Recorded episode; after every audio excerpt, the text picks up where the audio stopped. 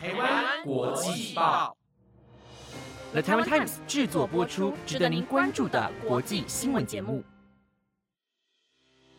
欢迎收听《台湾国际报》，我是如香，马上带您关注今天十月九号的国际新闻重点。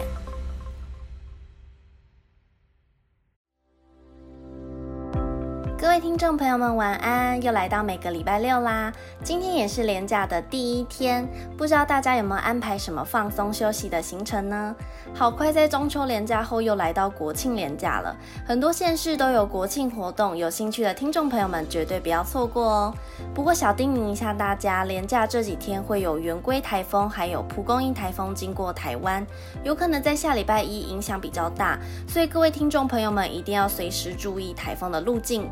那赶快进入今天的国际新闻。今天会带大家看到美国与中国进行了双边贸易的第二次通话，以及美国终于放宽入境限制了，只要有打过美国认可的六种疫苗就可以不受限制喽。还有萨尔瓦多将比特币列为法定货币，却在实行的一个月后引来热议，到底发生什么事了呢？如果您对以上的新闻内容有兴趣，就不要错过今天的新闻，赶快一起听下去吧。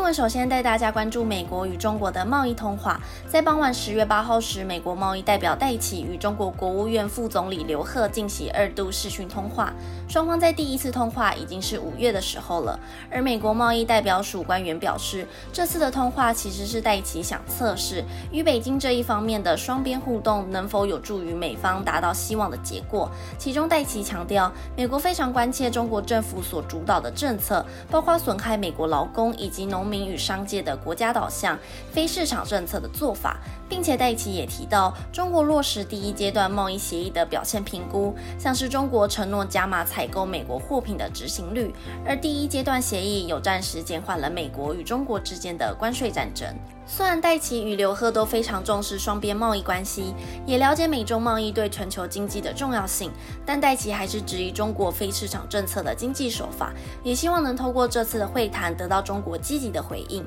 不过，中国官方媒体则回应双方在这次的会谈中真诚的交流许多，并且就中美贸易协议的施行情况交换了各自的意见。中国还在最后回应了戴奇所强调的损害劳工的问题，声明表示中国还为此争议取消了加征。关税和制裁进行交涉，也表明双方会保持着平等和互相尊重的态度继续进行沟通，希望为世界经济复苏创造更良好的条件。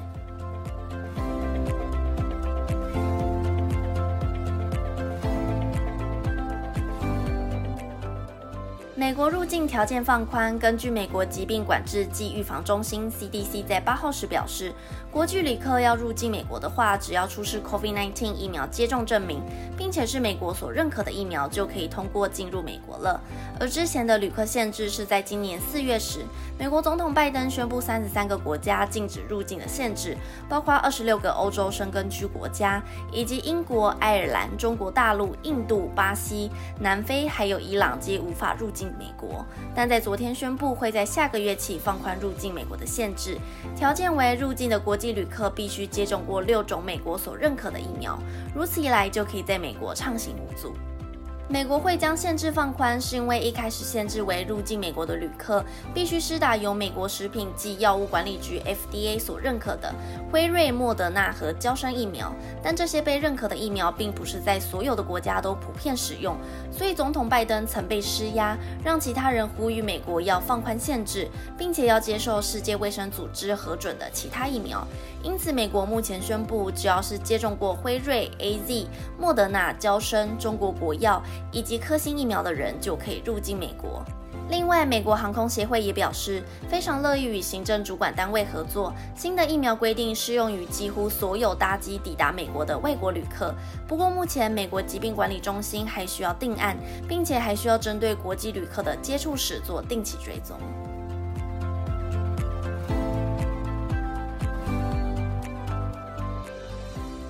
新闻转到新加坡的新政策，新加坡在十月四号时通过了防止外来干预法案。这项法律的内容为允许当局命令社交媒体网站和互联网提供商披露用户讯息或屏蔽封杀他们认为具有敌意的内容。主管当局还可以将地方政治的组织与个人列为具有政治影响力者，要求他们披露外国资金来源，并且需要接受其他对应措施的规范，借由此方式来降低海外干预的风险。新加坡会出现此项法律，最主要原因在于政府认为新加坡的种族与宗教结构很容易利用社群媒体策划，看起来没有在为宗教组织做宣传，但其实间接的左右人民的想法，特别是在外交上，像是有外来势力透过社交媒体上传网络评论或是视频，再透过聊天的方式散播对新加坡政府有敌意的讯息，造成社交媒体上批评新加坡的评论大幅增加，其中账号大多都是匿名的。让新加坡政府认为需要这样的限制网络谣言的法律来对应国家面临的严重威胁。不过，这项法律也造成了极大的反弹。像是国际人权组织罗伯逊就表示，此项法律对社群人士、独立媒体以及反对派政客都成了一场人权灾难，因为网络的自由权利全部都交给了新加坡政府，甚至又以模糊不清的指控来惩罚任何与外国人联系的人民，并且还痛批新加坡政府只是借由此法律来封杀任何对自己不利或是不喜欢的观点，更表示了政府对民主的不信任。另外，也有许多人认为这项法律严重打击新加坡民众的社交言论自由，也让更多宗教以及种族感到不满，认为政府是在破坏和谐。不过，尽管内外的反应声浪非常大，新加坡政府还是强调这项法律的宗旨在解决对我们国家安全和主权的严重威胁，并不是要阻止新加坡与国外的联系，而是要确保新加坡人的生活不受外界的恶意干扰。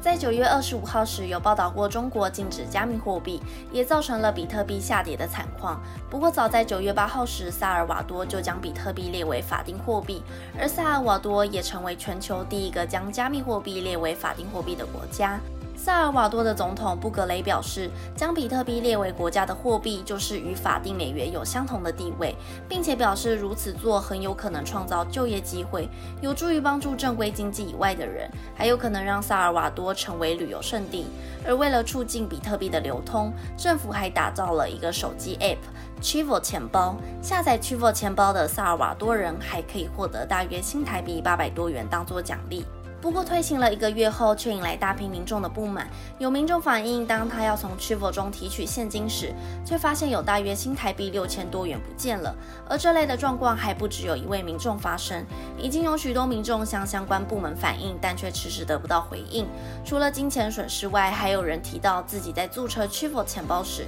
才发现自己的身份被盗用了，根本领不到政府给的奖励金，让不少民众抱怨连连。而 t r i v o 钱包的安全性以及稳定性还需要再做讨论，因为 t r i v o 钱包是由纳税人的资金所成立，但都没有公开的私人企业营业，并且政府也没有公布确切的比特币购买数量或是资金额度。如此一来，万一被有心人士拿来洗钱或是做非法行为，也无法阻止或是预防。因此，还有太多需要改进以及讨论的地方。目前 t r i v o 主要的功能变成只有汇款以及领钱而已。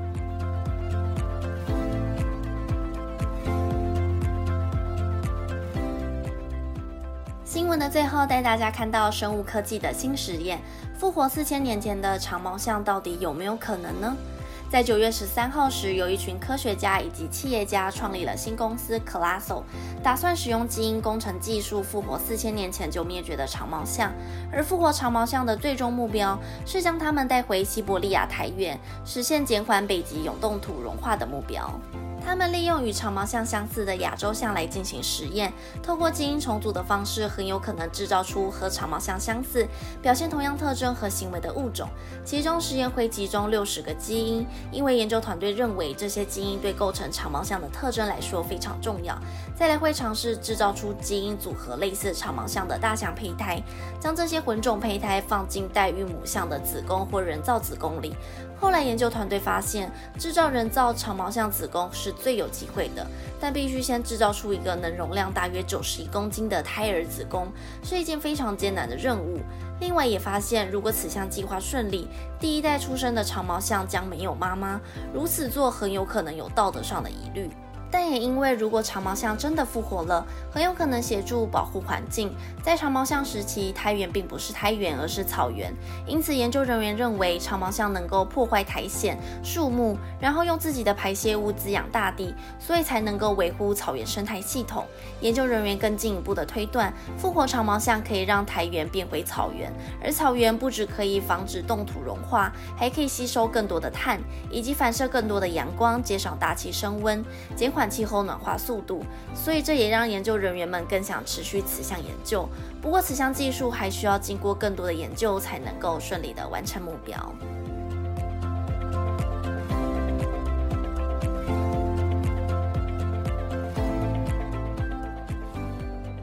以上是今天的台湾国际报。本节目内容由了台湾 Times 制作播出，感谢您今晚的收听。新闻的最后，想来加码一个美国都是如何度过国庆日的小介绍。因为国际报的 Instagram 贴文中介绍了四个国家的国庆活动，我也想要特别分享没提到的美国国庆活动。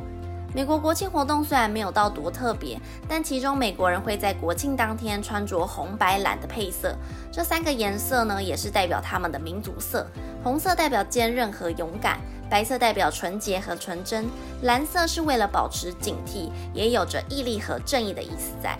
而当然，外国人也少不了户外音乐会啦。像是在纽约有一个名为 Central Park Summer Stage 的夏季系列，提供免费的音乐会，大家可以在地上铺上毯子，悠闲的聊着天，看着烟火，还有欣赏音乐会。这样的庆祝方式是不是很悠闲又带点浪漫气息呢？我自己是好想要到国外享受一下他们的国庆活动哦。大家也可以分享一下自己最喜欢的国庆活动给我哦。那今天的台湾国际报就到这边喽。我是如香，我们下礼拜六再见，拜拜。